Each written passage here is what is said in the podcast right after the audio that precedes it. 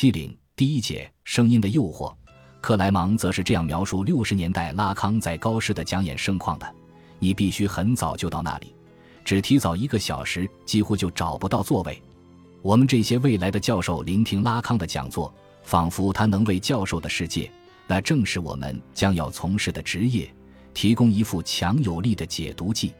一九六八年五月已经临近，但在我们这里还没有人对即将发生的事有一丝的预感。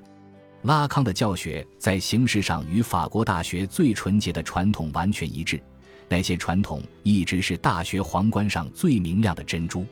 但我们对一个修辞学家的禁果有敏锐的嗅觉，这个修辞学家就在我们的教师以其古典主义、人道主义和无休无止的重复培育我们的地方攻击他们。尽管我们通常听不懂他在说些什么，但至少这个伙计在说一些新的东西，有点罗曼蒂克，有点苦行主义，也有点艰涩。演讲厅很快爆满，除精神分析学家和高诗人。他们起先只是好奇，但很快就被征服了。以外还有演员和作家。每个新的学期都会有新的面孔加入到人群中，而且每个新的学期，菲利普·索勒尔斯一行人都会回来，他们的面孔也会几乎同步的发生改变。器材的改进也改变了一些东西。现在有了卡式录音机，演讲厅里布满了电线，我们很开心的用它们缠着脚，在拉康身边。他的秘书极其冷漠地站在那里看护，一名速记员在速记机上记录着拉康的演讲，就好像所有这一切设备还不够，人们还要做笔记。有人只是偶然记一记，有人决心点滴不漏，把每句话都记下来。如果偶然有一个字或一句话没听清楚，还要侧身问身旁的人。类似的当事人描述还有很多，这里就不一一引述。在这些描述中。我们可以感受到一种氛围，一种结构主义时代所特有的文化氛围，如同人们常常把1966年拉康文集的出版和热销看作一个文化事件一样。对于他的研讨班，我们亦可坐如视观，尤其是第二次分裂之后在高师的演讲。只是我们需要明确一点，说它是一个文化事件，并不单单是指它所引起的轰动效应，而且还指着轰动所折射出来的文化意味。至少有两个方面是我们要明白的。首先是它从一个侧面反映了法国精神分析文化的发展。与战前精神分析运动主要局限于其共同体的小圈子相比，战后尤其是五月风暴之后，公众对精神分析学产生了一种文化需求。拉康的登高一呼正好满足了这一需求。要知道，巴黎左岸区的知识分子。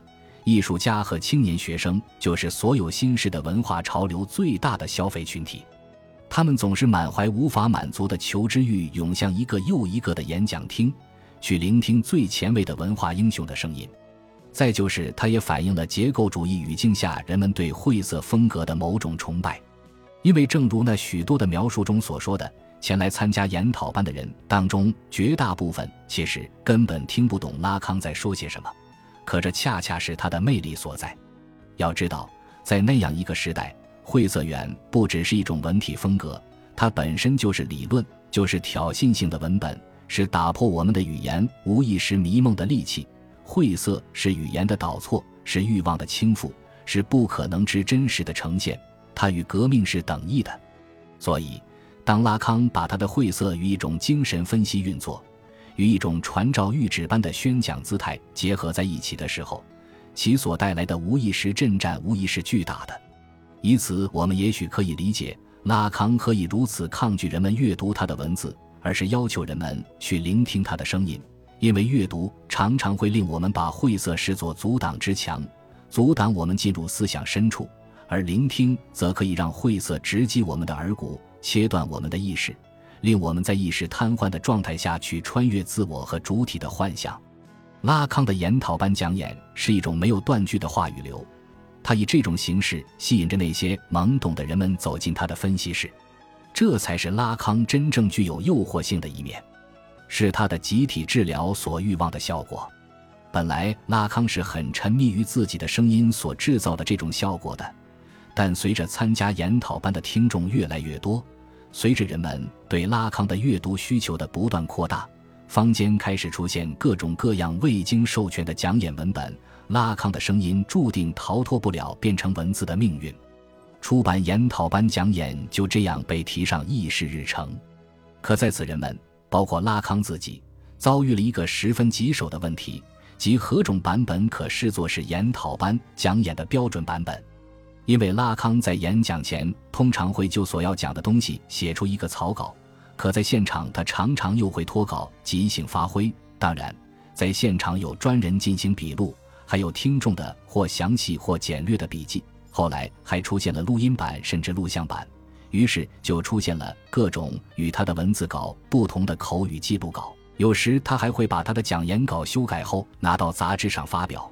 那么，这众多版本中，哪一个才是原始版本或标准版本呢？在研讨班讲演的出版过程中。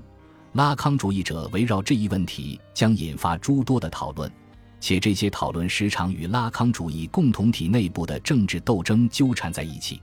这样，研讨班讲演出版的历史成为了拉康研讨班的历史中深具意味的一章。鲁迪奈斯科在他的著作中给我们叙述了这一历史的某些过程和细节。早在1953年，拉康在圣安娜医院刚开始其面向公众的研讨班时。就雇了一个速记员笔录他的讲演，这些笔录稿都交由瓦拉迪米尔·格拉诺夫管理，后者那时是法国精神分析学会资料室的负责人。一般的，只要是法国精神分析学会的成员，都可以去资料室翻阅这些讲演稿。三年后，让贝特朗彭大力斯经拉康的同意，开始为当年的讲演整理出一个摘要。这一工作持续了三年，到一九五九年共整理了。对象关系、无意识的构型和欲望及其阐释三期研讨班，并都在杂志上发表。一九六二年开始，卡式录音机成为研讨班的记录工具，但速记员仍然保留着。从此开始出现依据录音整理出来的讲演稿。拉康对这些整理稿怀有一种矛盾心理，他既鼓励别人这样做，甚至自己还把讲演稿打印分发给他的信徒。因为这样可以强化信徒对他的移情，可同时他又担心别人因此更容易窃取他的思想。保罗利克的剽窃事件让他的这种戒备心理越发强盛。六十年代中期，随着拉康的研讨班移师到巴黎高师以及文集的成功出版，拉康成为结构主义大师。坊间开始出现研讨班讲演的盗版，这些盗版质量参差不齐。给拉康及其信徒带来了很大困扰，他必须考虑出版的问题了。他先后找了几个学生整理他的讲演，但都做得很不成功。出版事宜一拖再拖，难见下文。终于，一九七二年六月，雅克·阿兰·米勒与拉康的一次闲聊使问题的解决现出了转机。米勒后来回忆说，在一九七三年我开始那一工作之前。拉康的许多学生已经问拉康，他们能不能编辑出版他的研讨班讲演，但他们总想把速记稿重新编排，或是把拉康所说的跟他们自己的想法交织在一起。因此，拉康对他们的工作从未真正感到满意。他总是抱怨那个工作无法完成，甚至在他允许某些摘要不定期面试的时候也是如此。他刚刚拒绝了由他以前的一个高师学生编辑的某一期研讨班的全稿出版。他告诉我说，这个工作应逐步进行。我说，他应当逐句的进行，每次讲演构成一章，既不有所遗漏，也不有所挪动。这在今天看起来是很自然的，可在当时人们还不认为拉康所讲的一切都值得记录下来加以研究。当我说应当那样做的时候，拉康注视着我。我想大家都从他的注视中看出点名堂了。他注视着我，目光有点凝重，然后只说了两个字：“Prove it。”在他说“证明看看”之前，我根本没有想到要亲自去做这件事。而在那一刻，我才明白了这一点。证明看看是下的一个挑战书。我相信他在我身上看到了那一欲望，同时，证明看看也是对证明我自己的一个邀请。进而。他以逻辑的语言说出那句话，足见他是多么的狡猾，因为他就是以那种语言下的一个挑战书。他也是这样看出了我的逻辑的方面。他抓住了我话中的要害，向我发布了一道命令：不要只是口头说说，付诸行动吧。事实上，我只能通过付诸行动来证明他。Reading Seminar 十 Lacan's Four Fundamental Concepts of Psychoanalysis, p. 4一个庞大的出版计划就这样启动了。米勒选择出版的第一个研讨班是一九六四年在巴黎高师的第十一期《精神分析学的四个基本概念》。这一选择并非毫无用意。对于米勒这个毛主义者，他在拉康学派内部的任何运作都带有政治的图谋，因为这是拉康与国际精神分析协会决裂后入主高师的第一期研讨班，也是米勒以其形式化或科学化的阐释重写拉康主义的开端。是他介入拉康主义运动的肇始。接到任务后，米勒依据速记员的手稿，在一个月的时间里，夜以继日整理出了一个版本。拉康看后表示认可，定稿交付色一出版社。出版社很快起草了一份合同，计划采用单数的研讨班作为这个系列的总称。拉康同意这个想法，但提出应该让系列的名称更明确一些。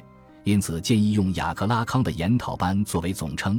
同时，他还指出米勒的作用被低估了。他要求和米勒共同署名，但被米勒拒绝了。米勒将作为编校者出现在封面，不过对于版税的份额，米勒没有拒绝。一九七三年初，第十一期研讨班出版，书中有一些严重的印刷错误，尤其是几个图表的错误，令拉康十分恼火。但米勒的工作堪称上乘，包括拉康学派内部那些一贯敌视米勒的人都没有表示出任何的异议。紧接着，米勒着手他下一步的出版计划，一种米勒主义的阐释路线更加明确地显示出来。他以1964年为标志，把研讨班系列分成两个时间段：1964年以前和1964年以后，计划每次出版两个研讨班。一个按照编年顺序从1953年第一期开始往下逐期出版，另一个则从拉康最新一期的研讨班开始逐期出版。鲁迪奈斯科把这一双重时间的划分称为米勒前和米勒后。且不说这一叫法是否妥当，但米勒的用意的确是一眼就能看明白的。